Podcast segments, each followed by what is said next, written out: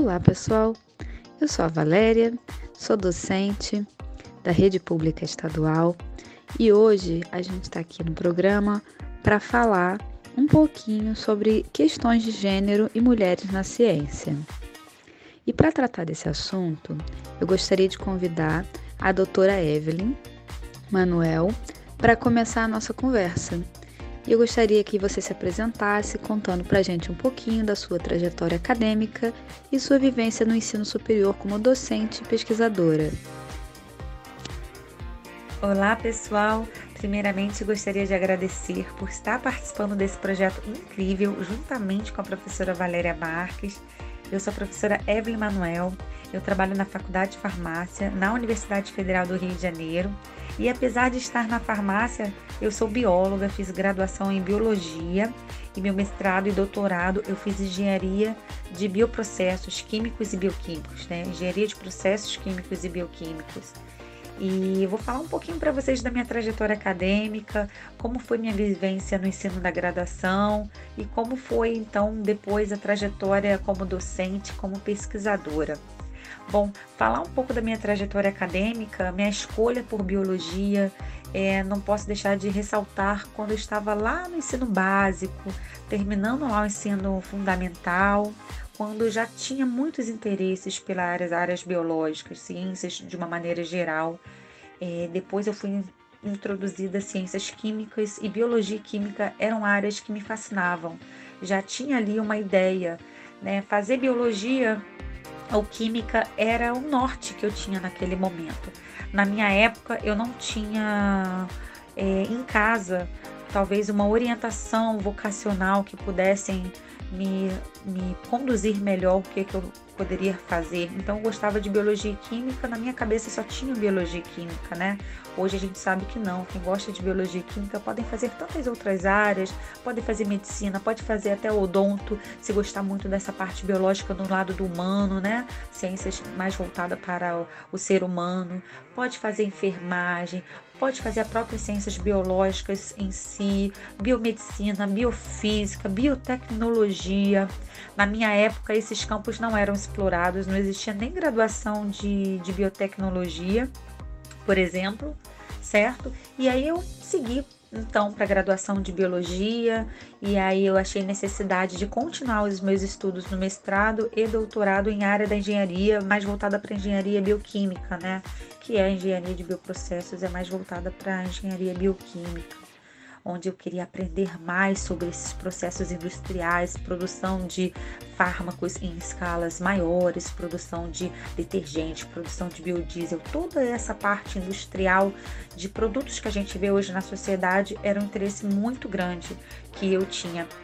E aí, depois disso, eu fui, quando eu estava na metade do doutorado, eu fiz o meu concurso para a faculdade de farmácia e consegui entrar como professora e a minha vida de docente e pesquisadora desde então caminharam a, a vida caminhou lado a lado, tanto como docente como pesquisadora. E hoje em dia eu trabalho com pesquisa, que é uma parte que eu amo, docência também, mas pesquisa é, é o meu coração, onde está meu coração. É onde que eu tenho me dedicado bastante, é uma parte tão gostosa que a gente vê tentando trazer soluções para a comunidade no dia a dia. Então é algo que me fascina muito. Então, Evelyn, conta pra gente. Quando você começou a fazer pesquisa, você já pensava nessas questões de gênero? É, você identifica alguma dificuldade para seguir na carreira acadêmica e fazer ciência sendo uma cientista? Quando eu comecei a fazer pesquisa, uma dificuldade que eu identifiquei no começo lá da minha iniciação científica, quando eu estava ainda na graduação, primeiramente foi a dificuldade social. Eu era uma das pessoas com uma classe social mais baixa da minha turma. É, eu não vim de pais é, de classe média alta ou de classe média, pelo contrário, meus pais eles sempre trabalharam muito, mas sempre o que eles tinham financeiramente era um básico, né? A gente, graças a Deus, a gente nunca passou fome, nem eu nem minha família, mas nós tínhamos um básico para poder sobreviver, vamos dizer assim. Não fiz pré-vestibular porque meus pais não tinham condições financeiras, não fiz cursinho de inglês na época porque na época eles nem nem tinham essa preocupação, certo? Então, assim, a primeira dificuldade que eu notei, de fato, foi a dificuldade financeira, foi a dificuldade social quando eu cheguei na UFRJ, que geralmente a maior parte dos alunos ali, ou grande parte, eram alunos que tinham uma classe social maior do que a minha. Então, isso acaba ficando nítido quando as pessoas têm livros para estudar e você não, você tem que juntar o dinheiro para tirar xerox, né? Então, você acaba vivendo isso. É, ao passo, quando eu fui terminando minha graduação, encaminhando ali para o meu mestrado, doutorado, eu comecei a identificar um outro comportamento, certo? De muitas áreas, principalmente que eu fui para a área da engenharia, eu via muito menos é, pessoas do gênero feminino do que do gênero masculino. Então isso era também é algo que me chamou muita atenção, porque na engenharia, no campo da engenharia, tinham mais homens do que mulheres. Então isso era algo que realmente me chamava muito a atenção. Como docente e pesquisadora da Faculdade de Farmácia, a gente eu nunca notei esse tipo de comportamento por conta da faculdade de farmácia ter um, número muito grande de mulheres né, estudando farmácia hoje em dia. Entretanto, na engenharia e na química, essa diferença é muito grande. É, você estava me contando que você já desenvolveu um trabalho em parceria com uma escola da rede pública estadual, focado na apresentação da ciência para meninas de educação básica. Então eu queria que você contasse um pouquinho para gente como foi essa experiência, é, o contato que você teve com as meninas, né? Eu lembro que você contou para mim que elas é, gostaram muito de, de, participar de algumas atividades e depois elas ficaram impressionadas porque você estava grávida, inclusive no período que você as recebeu. Então conta um pouquinho para gente como foi isso. Após eu participar de um trabalho com parceria na rede pública estadual de ensino, focado para a ciência para meninas de educação básica, me veio uma vontade, uma motivação muito maior de estar desenvolvendo projetos na área que trouxessem muito mais meninas e mulheres para a área de ciências. A experiência que eu tive foi grandiosa, foi muito enriquecedora. Eu aprendi muito com os alunos que estiveram com a gente lá na UFRJ e também visitando ah, as, as, algumas escolas da rede estadual. Eu consegui ter contato com algumas meninas que mostravam interesse, muitas vezes não tinham tido oportunidade de conhecer um pouco mais o campo do laboratório, laboratórios de pesquisa, como vive um pesquisador na busca de soluções para para trazer depois soluções para a sociedade. Então foi muito enriquecedora essa experiência. Então, como você vê a presença e a liderança de mulheres na pesquisa? Isso é algo comum ou você acha que ainda existem limitações? Né? Há estudos que falam que essas ações de estímulo e exemplos que garantem a representatividade podem ajudar a aumentar o interesse de meninas pela ciência. Acredito que tenha sido por isso até que a escola começou a desenvolver o trabalho em parceria com a UFRJ e, no caso, com o seu laboratório. Infelizmente, hoje a liderança de mulheres na pesquisa ainda é bem inferior à do gênero masculino.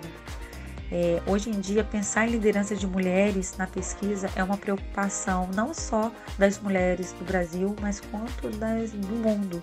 Hoje em dia existem vários trabalhos publicados e projetos que visam essa igualdade de gêneros dentro da liderança do país e do mundo.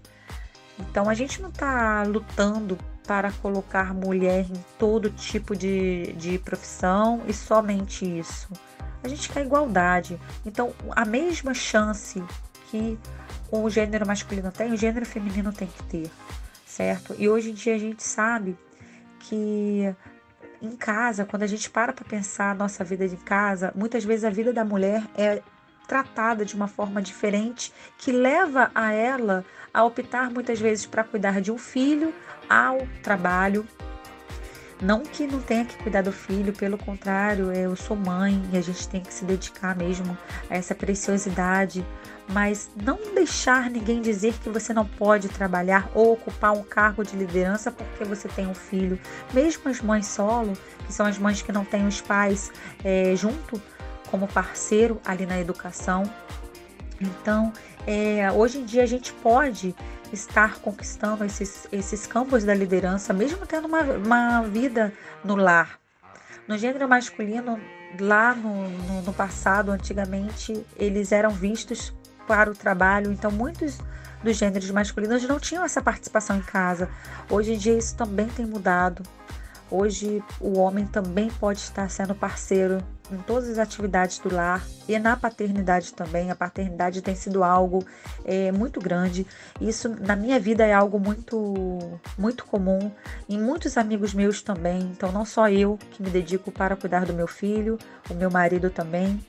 Agora, por exemplo, nesse exato momento, eu estou aqui fazendo a entrevista, meu marido está brincando com meu, meu filho de um ano e meio. Então isso acontece hoje em dia. E essa parceria é possível e deve ser estimulada para que mulheres também cheguem à liderança em pesquisa e em outras profissões no mundo, porque nós temos os mesmos. É, não só conhecimentos, né, buscar os mesmos conhecimentos, mas capacidades muito elevadas. Hoje em dia, qualquer estudo cognitivo que a gente estude, a parte cerebral, tanto masculina como a feminina, ver que tem muitas partes interessantes que vão levar uma liderança feminina com muito sucesso.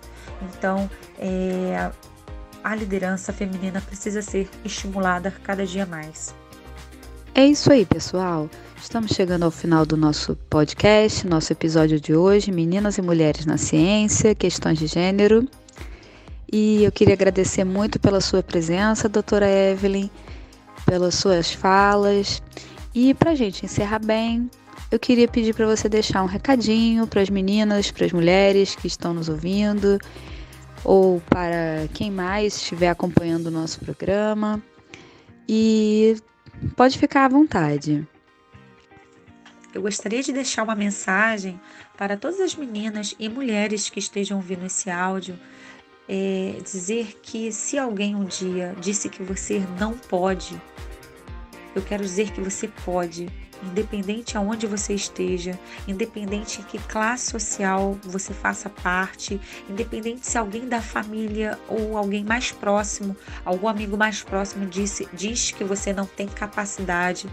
Eu quero dizer que para vocês não ouvirem essas pessoas, porque você é o tamanho do seu sonho, corram atrás do sonho de vocês, lutem pelo sonho de vocês, porque eu tenho certeza que tem muito potencial ouvindo esses áudios. Tem muitas mulheres de com futuro brilhante que estão ouvindo esse, esses áudios e algum dia a gente vai se conhecer, vamos fazer o evento e a gente vai se conhecer porque eu tenho certeza do potencial de mulheres que vocês são.